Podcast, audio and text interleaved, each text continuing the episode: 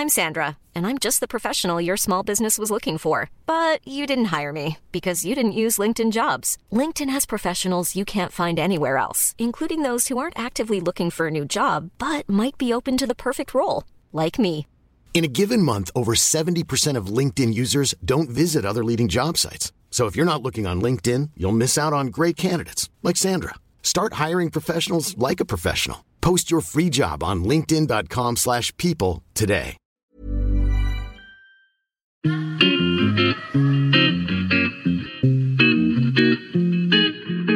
Salut les gars, je suis Anne-Laure Baratin et vous écoutez le podcast Genre de fille. Chaque semaine, je reçois une fille unique en son genre pour parler sans tabou de mission de vie, de galère, de déclic ou non, de féminin, de maternité ou pas, tout ça, tout ça. Par leur parcours, leur engagement et leur choix de vie, elles m'ont bluffé et j'ai à cœur de vous les faire découvrir. Je sais qu'elles vous inspireront. J'espère maintenant que leur parole vous permettra d'avancer, de choisir, de décider. Et maintenant, place à l'épisode du jour. Bonne écoute Merci à La Toile, superbe agence de création, de me prêter son studio pour cet enregistrement de Genre de Fille. Alors aujourd'hui, au micro de Genre de Fille, je reçois Sophie Delannoy. Bonjour Sophie. Bonjour Anne-Laure. je suis ravie de te recevoir au micro de Genre de Fille en cette fin de journée. Comment vas-tu? Je vais très bien. J'ai couru pour être pile à l'heure et donc je suis chaude bouillante. Alors, moi, je suis très contente de te recevoir au micro de, de Genre de Fille. Donc, Sophie, toi, tu es une femme trans de 55 ans et tu as passé plus de 20 ans dans divers postes de direction dans un groupe de la grande distribution et tu as aussi été magistrate au sein des tribunaux de commerce de Tours puis Lyon. Tu as aussi cofondé l'association Trans Santé qui a pour but d'améliorer l'accueil des personnes transgenres par les professionnels de santé. Est-ce que tu dirais que tu as eu un parcours atypique? Oh, écoute, euh, je ne sais pas, j'ai eu mon parcours. C'est sûr qu'il ressemblait pas du tout à l'idée que je me faisais de ma vie Ouais. il, y a, il y a 30 ou 40 ans. Et globalement, euh, euh, ouais, c'est alors c'est sûr que tout le monde fait pas une transition. hein. ça représente grosso modo les personnes LGBT dans une population standard, c'est une dizaine de pourcents. D'accord. Et les personnes transgenres représentent entre 1 et 3 de ces 10 Malheureusement, toutes les personnes transgenres, et j'insiste sur le transgenre parce que la troncation de trans, moi, j'avoue que j'aime pas. Il faut, je pense qu'il faut expliquer que ce, ce que nous euh, faisons, c'est que nous changeons de genre. Ouais. Mais tu fais bien de me le dire, je t'avoue. Excuse-moi d'avoir utilisé ce Pas du tout. J'ai- en plus, j'y ai pensé quand j'ai préparé euh, l'interview en me disant est-ce que euh, quel terme utiliser? Pour pas vexer ton interlocutrice. euh, Non, c'est donc- pas une question de vexer, mais c'est bien prendre conscience. Tu vois, ce que tu as fait là, c'est ce qu'on appelle une troncation. Ouais. Alors, j'ai étudié le truc, hein, donc je ne vais pas Ouais. me la péter comme ça, mais tu vois, c'est un peu comme quand tu dis à un professeur de mathématiques ou un prof de maths. Tu sens que c'est pas la même chose. Tu Ouais, sens qu'il n'y a pas le même. euh, et donc, voilà, c'est important de parler de personnes transgenres. D'abord, pour euh, expliquer que. Voilà, qu'on s'est bien préoccupé du problème. Et puis aussi parce que pendant très longtemps, les personnes transgenres ont été euh, assimilées à un autre mot qu'on appelle les personnes transsexuelles. Et en fait, ce que font les personnes transgenres, c'est qu'elles changent de genre. Elles changent leur expression de genre pour la mettre en cohérence avec leur identité de genre, ce qu'elles sont, ce qu'elles ressentent être au fond d'elles-mêmes. La question de savoir quelle est la sexualité qu'elles ont ou qu'elles n'ont pas, ou qui change ou qui change pas, c'est une autre question. Et donc, c'est c'est important, de, de- pour moi en tout cas. hein. Alors, tu as autant d'opinions qu'il y a de personnes sur le sujet, mais en tout cas, moi, j'aime bien parler de personnes transgenres parce que c'est au moins on sait de quoi on parle. Et quand on parle d'un groupe aussi, aussi minoritaire, je pense que quand on en parle, il faut, il faut utiliser le mot juste. Qu'est-ce qu'une personne transsexuelle? C'est un mot qui veut dire c'est une personne qui a changé de sexualité. D'accord. Et de fait, c'est euh, ça s'adapte pas aux personnes transgenres. Ouais. Enfin, il y a beaucoup de, personnes transgenres qui font une transition et qui gardent la même attirance pour le même sexe. Et à la limite, on n'a pas à parler de la sexualité des gens. Donc euh, voilà, la question, c'est ce que tu vois dans la sphère publique, c'est-à-dire euh, euh, mon expression de genre, c'est-à-dire que quand tu me croises euh, euh, dans un couloir, tu te dis mon Dieu, qu'est-ce qu'elle est grande Et puis après ça, tu te dis bon bah elle est grande, oui, donc Oui. c'est elle, et c'est tout quoi. Il n'y a pas à questionner la sexualité, euh, même le fait de savoir si je suis une personne transgenre ou une personne cisgenre comme toi. C'est euh, il faut laisser à la personne le choix de le dire. Alors entre toi et moi, on, sait très bien, il n'y a, aucun mm. problème. Mais tu as des tas de, personnes euh, transgenres qui souffriraient du fait qu'on pose euh, sur, euh, en public quelque chose qu'elles n'ont pas envie de Bien livrer. Sûr. Alors, c'est important aussi parce qu'en fait, des gens comme moi, c'est un peu all news, puisque en fait, ce qui arrive aujourd'hui, c'est la question de la non-binarité, c'est-à-dire des gens que tu vas croiser dans la, rue, dans la rue ou dans le lobby là en bas, et tu pourras pas te dire c'est il ou elle, parce que la plupart ne seront ni hommes ni femmes. Et donc, euh, bah, c'est ça qui est en train de se, de se développer. Dieu merci d'ailleurs, parce que euh, on a eu très longtemps une vision très binaire du genre, c'était homme ou femme, et ça enfermait les gens dans, dans, dans des cases, et ça, ça, a posé beaucoup de problèmes. Donc voilà. Excuse-moi, hein, j'avais pas prévu de faire un cours sur euh, la question des gens et, tout ça, mais voilà, Moi aussi, il y, a plein de choses que j'apprends. Je ne l'ai pas précisé dans l'introduction, mais tu as été jusqu'à très récemment, euh, tu étais la présidente de la fondation Le Refuge. Non, j'en étais la directrice ah, opérationnelle. Il y a un président qui fait ça très bien, qui s'appelle Michel Suchot, qui a repris la présidence de la fondation il y a deux ans. Et euh, il m'a embauché au mois de mai 2021 pour euh, diriger les opérations de la fondation, parce que c'est une fondation. Tu sais qu'il y a deux types de fondations les fondations distributrices qui euh, en fait distribue euh, à des œuvres et à des initiatives euh, des sommes d'argent. Et puis il y a des fondations opératrices. Alors il y a une troisième chose, c'est les fondations hébergeantes, enfin abritantes plutôt, mais ça c'est vraiment autre chose.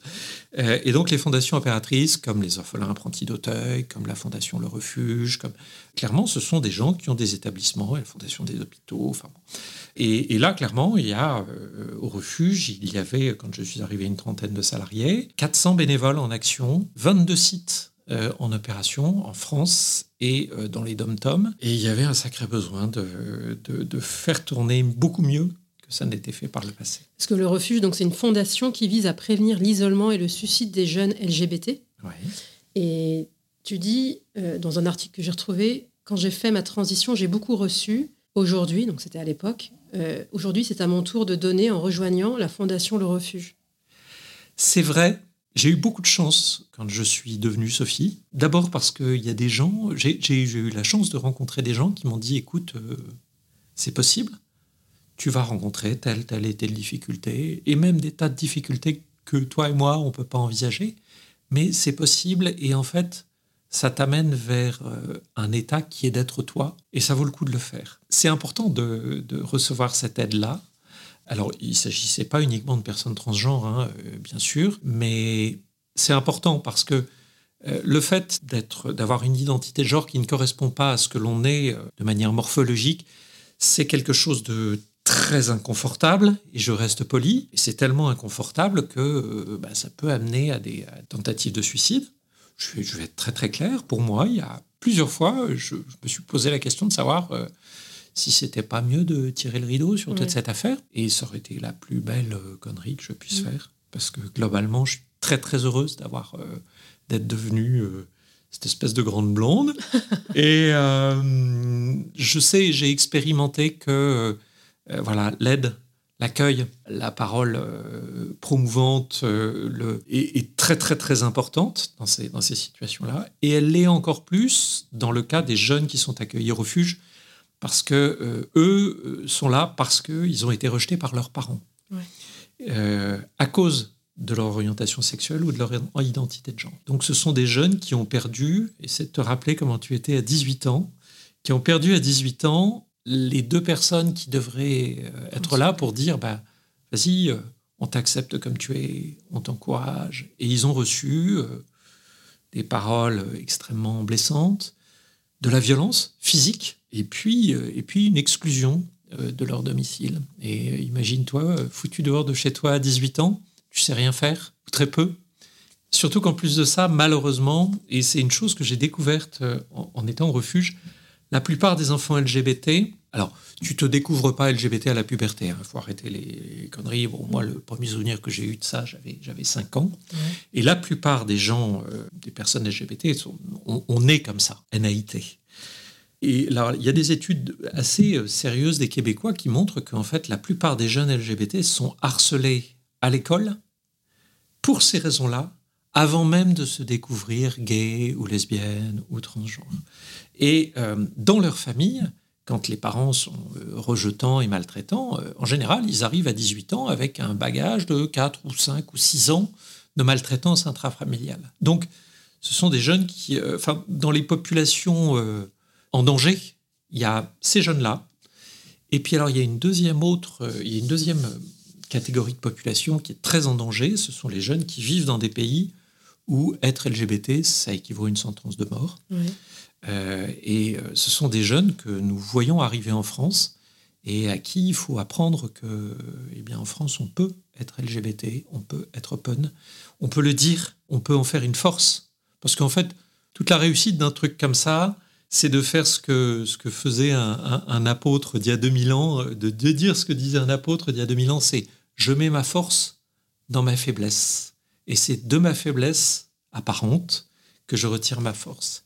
Et tout, ce qu'on essaie de faire au refuge, c'est d'expliquer aux jeunes que, eh qu'ils sont euh, acceptés par des gens qui ne sont pas leurs parents, mais par des gens qui, euh, qui sont parfois comme eux, parfois pas comme eux. Vous avez des tas de bénévoles au refuge qui ne sont pas eux-mêmes LGBT, mais qui sont là parce que la démarche euh, les, engage. Déjà, leur dire ça, tu, peux être regardé, en fait, le, premier regard.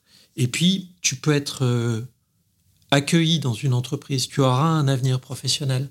On a un certain nombre d'entreprises qui sont mécènes de la fondation, qui accueillent les jeunes dans leur magasin. Euh, une entreprise qui fait, qui fait du café euh, qui, euh, que je ne citerai pas parce que. mais euh, qui, accueille les jeunes dans les magasins pour les former à la relation client. Il y a, l'année dernière, il y, a un, jeune du refuge qui a passé, dans le cadre de ses, ses, jours Citizen Day, qui a passé une demi-heure en tête à tête avec le patron mondial d'un très grand groupe de cosmétiques français. Voilà, c'est vraiment de, leur donner, leur dire, voilà, d'abord, tu, tu vaux quelque chose. Deuxièmement, euh, tu peux avoir un avenir. On le fera pas pour toi, mais on te montre que tu peux le faire. Et nous, on sait que tu as passé des moments difficiles.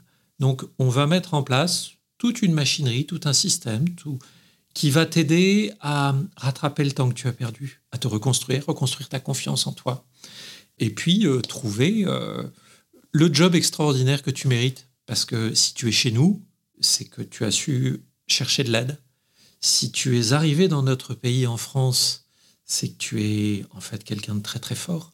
Tu es capable de fuir ton pays, tu es capable de traverser la Méditerranée, tu es capable de traverser l'Europe. De...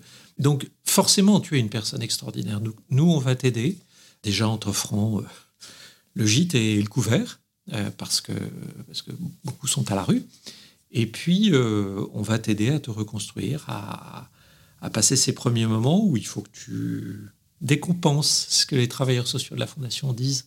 Il faut que tu décompenses, il faut que tu, il faut que tu, tu poses tout ce que tu as subi pour pouvoir repartir. Donc voilà, c'est ce qu'on fait. Et est-ce que vous encouragez, je ne sais pas, euh, ces jeunes à reprendre contact avec leurs parents ou vous leur expliquez, fais ta vie, tu verras plus tard? Tout dépend des situations. Ce qui se passe, c'est qu'il euh, y a une association qui s'appelle Contact, euh, qui fait ce travail justement d'intermédiation entre les parents et les jeunes dans ce genre de situation. Et donc, euh, malheureusement, entre guillemets, quand ils arrivent au refuge, c'est que le lien est très souvent euh, rompu. Après, on reste à l'écoute du jeune et de ses désirs. S'il le souhaite, il peut le faire en étant lui-même en sécurité. S'il ne le souhaite pas, c'est toujours sa parole et son désir.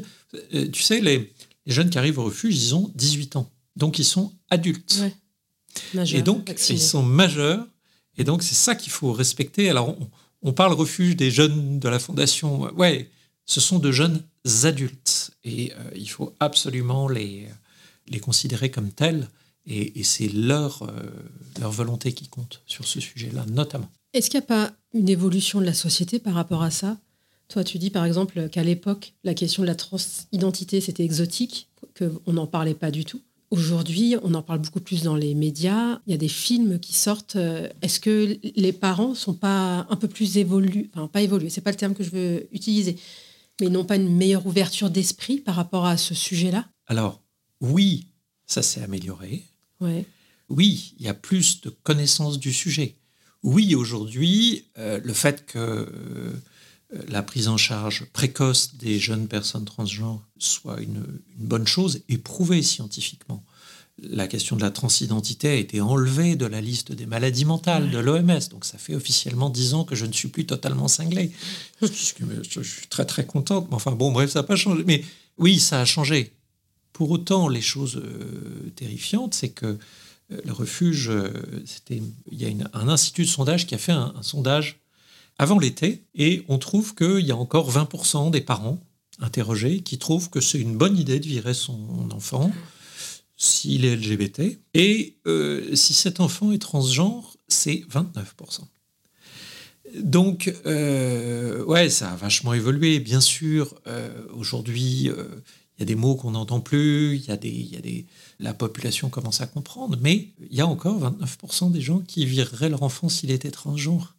Vous avez encore, dans, dans, le, en ce moment, il y a des tas de gens qui qui répandent des, des, fake news sur la question de la transidentité, euh, en, répandant des mythes comme le euh, Rapid Onset Gender Dysphoria, qui est une espèce de, de, de, de truc où, en gros, euh, en lisant sur Internet, les enfants se transidentifieraient. C'est, alors c'est, marrant parce qu'en général, les gens qui parlent de ça sont des personnes cisgenres qui n'ont pas fait l'expérience d'une transition. Et bon, pour être passé par là moi-même. Ce que je voudrais que tout le monde comprenne, c'est que c'est un truc qui est tellement engageant, tellement inquiétant, tellement terrifiant, tellement. Euh, si c'est. Si non, c'est pas quoi. Enfin, oui, tout le monde dit que c'est quoi. Mais tu vois, toi, tu dis que c'est courageux. Mais en fait, pour moi, c'était. C'était ce que je devais faire, mais c'était terrifiant. Et en fait, quand on est passé par là, on s'est dit non, non, si, c'est pas, si c'est pas ton truc, tu vas pas aller jusqu'au bout. Et, on peut pas, euh, on peut pas faire une transition par erreur. Et d'ailleurs, les stats euh, officiels connus, établis, euh, font état de taux de détransition entre 3 et 4 Et aujourd'hui, euh, la dernière étude, qui est une étude allemande de Cologne, dit qu'on a 80% des gens qui ont fait une transition jusqu'au bout, qui expliquent que ça a amélioré leur vie. Et moi, à titre personnel, je vais te témoigner du fait que depuis septembre 2018, je me réveille tous les matins en étant Sophie et que ça vaut des milliards de dollars. Voilà, et, que c'est et que c'est euh, c'est indicible. Mais euh, je peux te dire que tous les matins, je me réveille et je suis très heureuse d'être euh, cette espèce de grande blonde avec la voix particulièrement féminine. C'est un guet-apens que tu m'as fait de m'inviter dans un, podcast, mais je, bon, je pense que je vais assumer. Mais et, pourtant, c'est un truc dans lequel tu, tu, tu, perds beaucoup de choses, tu perds beaucoup de plumes, tu, te tout ton environnement professionnel, familial est chamboulé, euh, ça inquiète des gens, il y, a, des gens que tu vois plus. Et après, au bout d'un ou deux ans, tu te dis, bon, tout compte fait, ça va, quoi. Toi, tu as des enfants? J'ai la chance d'avoir trois enfants et je suis même... Euh, je suis passé de père de famille à grand-mère, ce, qui est pas mal. J'avoue que voilà, tout le monde ne fait pas ça non plus. Mais, et avec, euh, tes enfants, comment ça s'est passé? Pour eux, ça a été terrifiant. Parce qu'en fait, euh, pendant 51 ans, j'ai tout fait pour que ça ne se voit pas. Donc j'étais euh, le papa euh, idéal. Enfin, pas idéal, non. Enfin, j'avais toutes les apparences d'un papa sérieux. Je pense qu'ils avaient beaucoup de mal à se projeter dans, dans ce que ça pouvait donner. Et ils étaient très inquiets.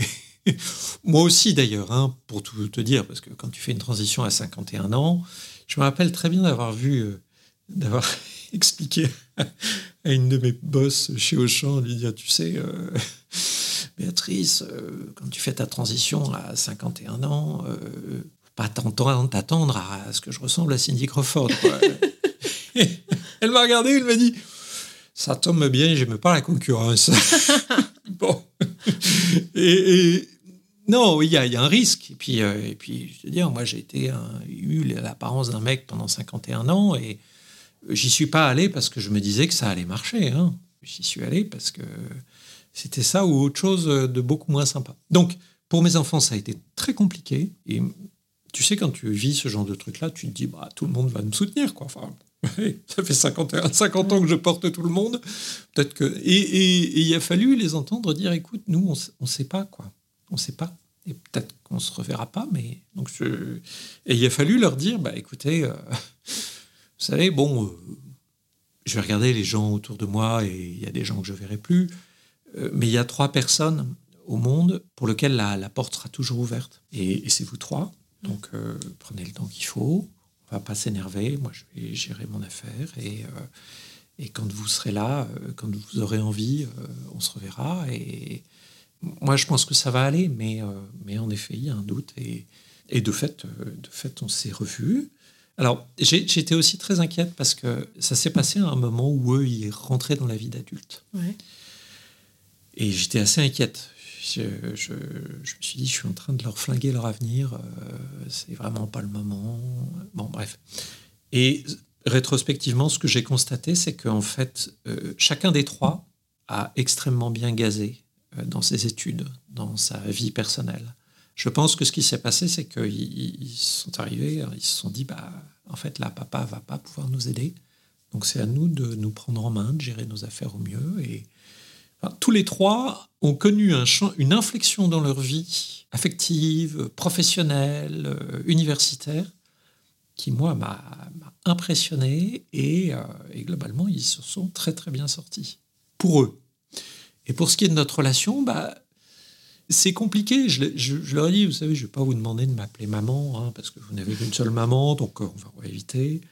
Maintenant, moi, c'est Sophie et c'est elle. Donc il va falloir euh, peut-être à un moment que vous réussissiez à faire un peu de gymnastique grammaticale, de parler de papa elle, ou de, ou de Sophie elle. Et ça vient petit à petit. Il y en a deux qui sont mariés, qui ont été assez extraordinaires pour ça. Et euh, il y en a une troisième qui, euh, un jour, euh, était en stage aux urgences de l'hôpital de Chartres, puisqu'elle fait des études de médecine, et qui me dit Ah, tu sais, il y a un jeune homme qui est arrivé aux urgences, il s'était pété la main, et, il me présente sa carte vitale, et il me dit Bah voilà, la carte vitale, j'ai un 2 dessus, je suis un peu embêté, j'ai pas encore pu changer. et donc ma fille le, lui dit Écoute, t'inquiète pas, mon père est comme ça, je vais t'arranger le coup. et là, je me suis dit, bah, euh, ça reste difficile pour eux. Ça reste difficile. Faut, faut pas. Mais euh, ils en ont fait quelque chose. Ils en ont fait quelque chose de vachement bien. Et je suis très très fier de ce qu'ils en ont fait. Donc euh, bon. Et puis je pense qu'ils sont. ouais. globalement, ils se disent ouais, c'est pas du tout ce qu'on avait prévu. Mais bon, ça, ça va quoi. Donc. J'aimerais bien qu'on parle de ton engagement aussi. Donc, on a parlé un peu du refuge, et, mais tu connais aussi déjà le terrain avec l'autre cercle, qui est une association qui œuvre pour l'inclusion des LGBT au travail. Comment ça se passe euh, Comment une association comme ça œuvre concrètement justement C'est contre les discriminations C'est faire du, de la formation en entreprise euh? Alors déjà, il faut savoir que la question de la, de la, de la visibilité des personnes LGBT au travail, euh, c'est une question qui n'est pas évidente. Et il y a encore aujourd'hui beaucoup de personnes LGBT qui ne peuvent pas être elles-mêmes au travail. Et ça, c'est un truc qui est difficile à réaliser quand on est soi-même une personne cisgenre. Et donc, il y a beaucoup de pédagogie à faire pour expliquer que ça reste un problème. Il y a aussi des chiffres à, poser. L'autre cercle, depuis maintenant un peu plus de 20 ans, euh, fait attester, euh, fait par des études avec des, des instituts de sondage que c'est encore un problème d'être une personne LGBT dans le monde du travail aujourd'hui.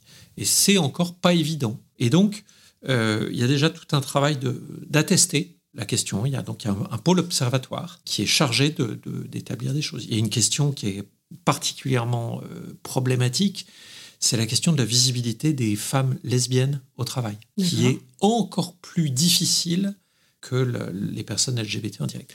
Bon, les personnes transgenres en général sont visibles au travail parce que euh, en général les personnes transgenres, souvent, hein, mais euh, souvent parce qu'aujourd'hui la plupart des personnes transgenres que tu vois sont des personnes de mon âge qui ont transitionné assez tard. Donc euh, on se voit et on s'entend. bon. Bon, souvent, la, les personnes transgenres n'ont pas le choix de la visibilité. C'est, on est visible et puis punta. Mais les, les, femmes LGBT au travail ont énormément de mal à se rendre visibles.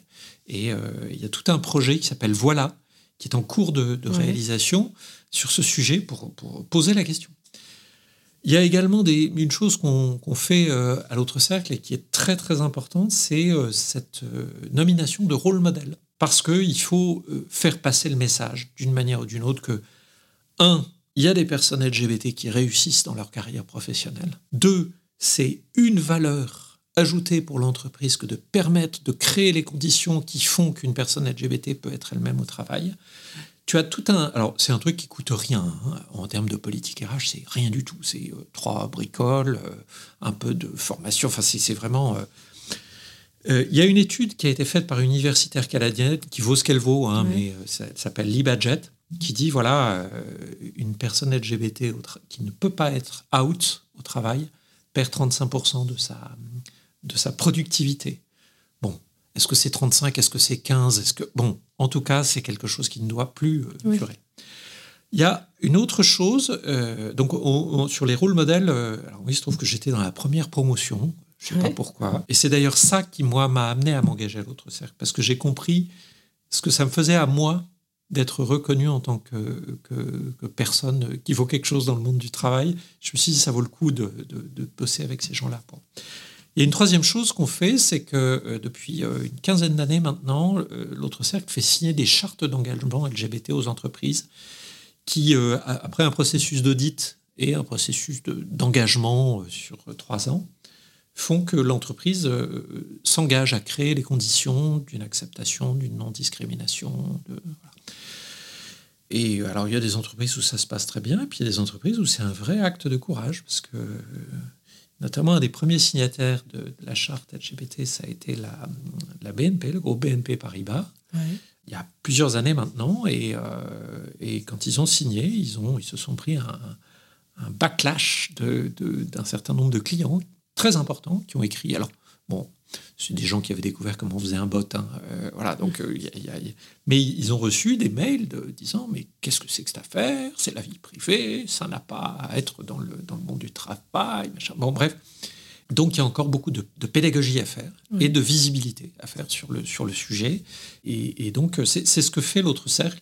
Et puis aussi, il y a aussi une chose, c'est que l'autre cercle, c'est là pour le coup, à la différence du refuge, c'est une, une association où il n'y a quasiment que des bénévoles mis à part euh, depuis euh, un an euh, un très jeune et brillant et très bienvenu directeur des opérations, mais sinon ce sont des, bénévoles et le fait de rassembler ces personnes qui ont en commun d'être LGBTQIA+, le A étant pour allier, c'est-à-dire qu'on peut être LGBTQIA en étant allié, en n'étant pas soi-même lesbienne ou gay ou trans, mais en étant allié de cette cause. Et d'ailleurs, une des choses qu'on va développer cette année, euh, c'est de faire comprendre ce que c'est que l'alliétude, comment on peut être un bon allié des personnes LGBT. Ce qu'il faut aussi, ce qu'on cherche aussi à faire comprendre à l'autre sexe, c'est qu'en fait, nous, on se base sur cette question de, des personnes LGBT parce qu'on connaît, puis euh, voilà. Mais en fait, c'est un combat qui, qui est beaucoup plus large que ça et qui est en fait un combat pour le droit à la différence en général et, ce droit à la différence, il profite à tout le monde. Euh, quand on fait admettre euh, dans une entreprise que, bah oui, une personne transgenre euh, a le droit de garder son boulot, en fait, ça profite à toutes les autres personnes différentes, toutes les personnes misorisées, y compris d'ailleurs aux femmes. Parce qu'il y, y a eu quelques news récentes qui montrent que l'égalité femmes-hommes en entreprise, reste encore un truc. Il y a encore du boulot, exactement. Hein voilà. Donc là, on est le 26 janvier, au moment de l'enregistrement de cet épisode. Tu as quitté récemment euh, le refuge. Quels sont tes projets? Où est-ce que tu as envie d'aller? Où est-ce que tu as envie de t'engager? Pour toi, pour les autres Qu'est-ce que tu vas faire, Sophie? Euh, Écoute, déjà, je vais continuer à être moi tous les jours. Et ça, c'est extraordinaire. Et c'est une des choses extraordinaires quand on, quand on fait sa transition comme ça, c'est cette chance d'être soi. Après ça, toi, tu me regardes, tu me mets dans mm. n'importe quelle case, mais moi, je sais que je suis moi, mm. enfin moi, et ça, c'est fabuleux. Bon, c'est de la philo. Euh, concrètement, concrètement, qu'est-ce que j'ai envie de faire? J'ai envie de, de continuer à, de plus en plus à suivre ce que j'aime faire. J'ai la chance d'avoir des enfants, tu le disais, euh, très grands, qui se débrouillent très bien. Euh, et moi, j'ai envie de prendre des risques. Alors, des risques entrepreneuriaux et puis des risques sportifs. Euh, donc, euh, je suis en train de viser quelque chose. Je, vise euh, d'être au mois de septembre 2025 au départ d'une épreuve de course au large qui s'appelle la Mini Transat. Et donc, eh bien, c'est un projet entrepreneurial parce que clairement, il faut trouver des partenaires, il faut fédérer des gens qui, qui, adhèrent à ce projet, qui ont envie d'en faire une occasion de rendre visible deux, trois trucs. Et puis, c'est un projet sportif parce que quand tu mesures 1m89 comme moi, aller traverser l'Atlantique sur un bateau de 6m50 à 55 ans, surtout après 20 euh, mois de refuge où clairement ma condition physique ne s'est pas améliorée, clairement il va falloir que je me remette en forme, mais je me dis que bah, c'est aussi sympa de se, de se fixer un reset physique à 55 ans. Et puis j'ai très très envie, j'ai je, la chance d'être en contact avec la mer depuis, euh, depuis tout petit et, euh, et, j'ai envie de ce, de ce projet euh, qui m'amènera d'ailleurs à être la première trans atlantique. Excusez-moi du jeu de mots. j'ai envie de faire ça et puis, et puis après, si, si, ça me plaît vraiment et je pense que ça va me plaire, j'ai envie d'aller plus loin. Le, monde de la course au large et, et, de la voile en général a une particularité, c'est que c'est un monde où il n'y a pas de classement homme-femme. C'est le meilleur ou la meilleure.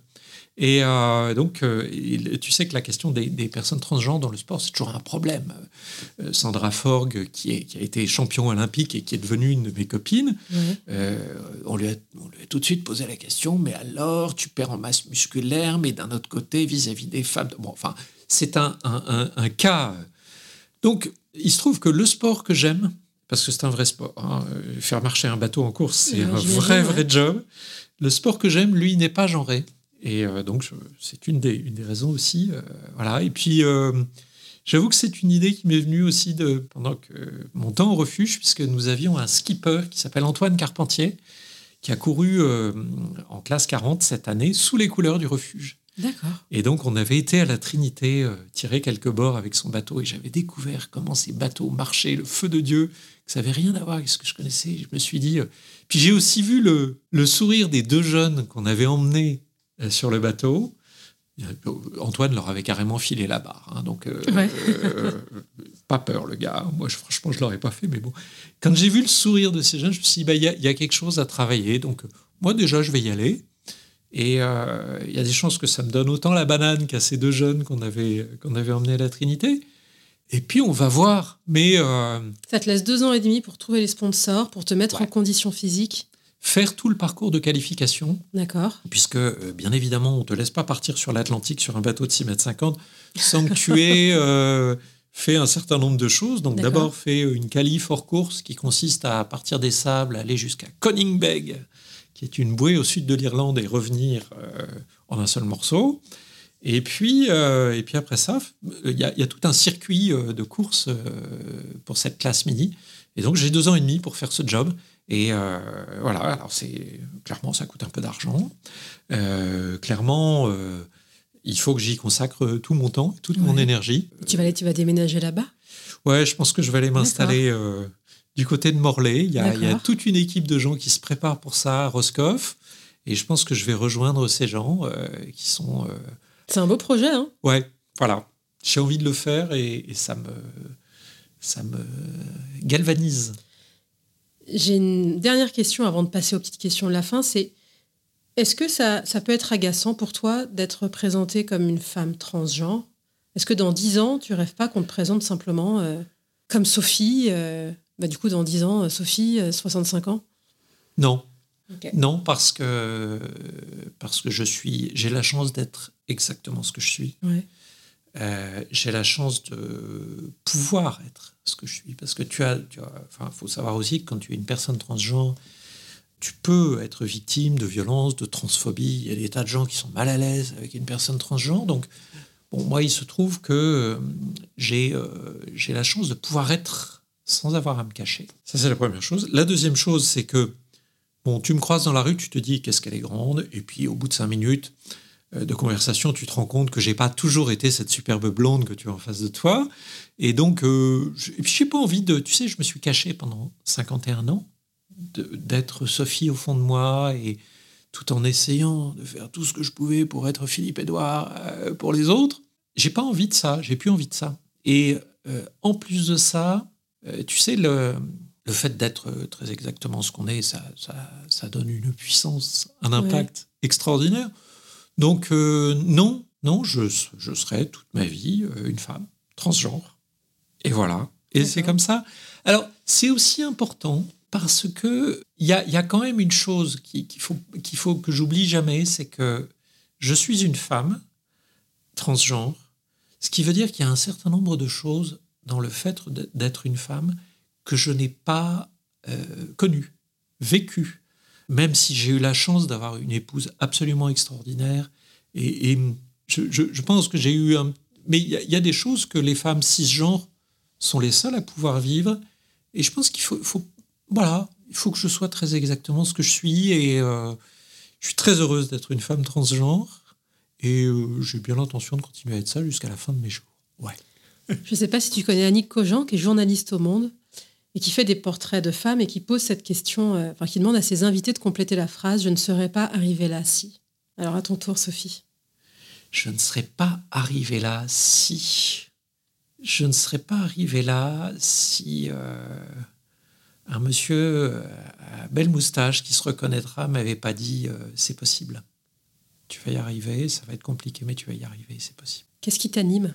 La joie de me lever tous les matins et d'être moi. Qu'est-ce qui te met en colère ou peut t'agacer? Les gens qui regardent juste la surface des choses, qui ne comprennent pas ce qu'il y a à l'intérieur des gens. J'ai eu beaucoup d'illustrations de ça au refuge. On dit, bah oui, mais le, jeune, là, une telle ou un tel, il fait rien, il veut rien, euh, il bouge pas. Euh, pas moyen de le faire avancer, euh, c'est un feignant. Euh. Bah non, c'est juste quelqu'un qui envisage même pas que quand il va faire quelque chose, ça va marcher. Parce qu'on lui a jamais dit que ça allait marcher. Ce qui me met en colère, c'est les gens qui, euh, qui, jugent et qui qui, qui cherchent pas à comprendre la détresse des gens. Est-ce qu'il y a une femme que tu aimerais entendre au micro de genre de fille? Il y a trois femmes, quatre femmes que j'aimerais entendre au micro de genre de fille ce sont mes trois bonnes fées qui sont quatre. Ouais. Euh, moi, j'ai eu beaucoup, beaucoup, beaucoup de chance aussi parce qu'au moment où il a fallu que je devienne Sophie, il y a euh, trois femmes, quatre femmes en fait, comme tous les mousquetaires euh, que, j'ai eu la chance de connaître quand j'étais en école de commerce. Alors, je te donnerai pas leur nom, mais off, off antenne, je te le dirai un jour. Mais et, ce sont des femmes que je n'avais pas vu pendant une bonne vingtaine d'années, et qui sont revenues dans ma vie, mais de manière tout à fait, tout à fait par hasard. Elles ont été là, euh, chacune était une partie de féminité que je devais, euh, que je devais rencontrer pour, pour, pour m'inspirer, pour comprendre. Il y a voilà, il y, y, en a une qui m'a expliqué que, en fait, euh, c'était un gros problème pour moi d'être une personne transgenre, mais qu'une fois que les gens le savent, la plupart s'en foutent et qu'il fallait passer. Euh. Il y a celle qui m'a regardé un jour et qui m'a dit, mais en fait, tu sais, là, je, je vois une femme. Il y a celle qui m'a dit, euh, ah bah écoute, je suis très étonné que tu me le dises, mais bon, ça tombe bien, on va aller faire du shopping ensemble.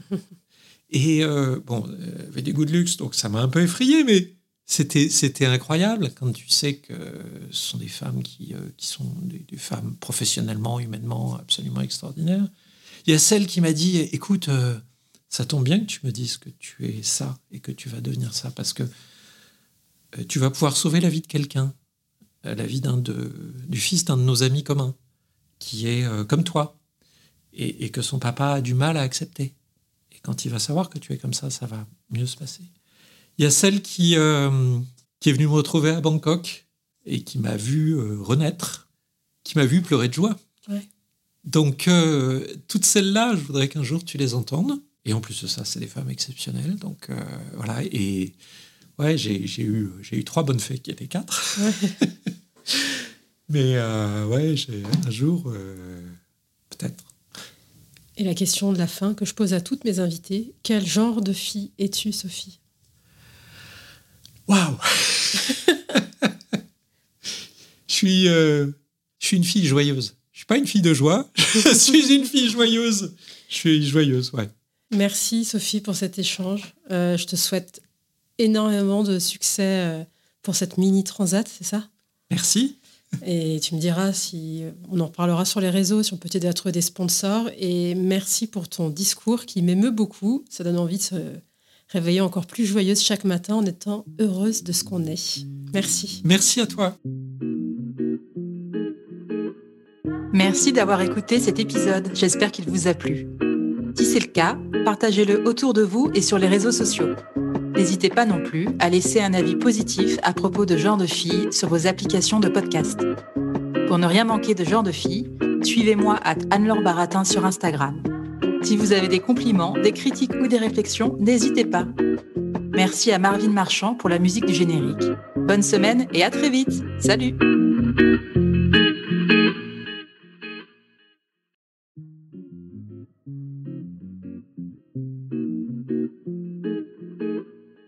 Merci d'avoir écouté cet épisode, j'espère qu'il vous a plu.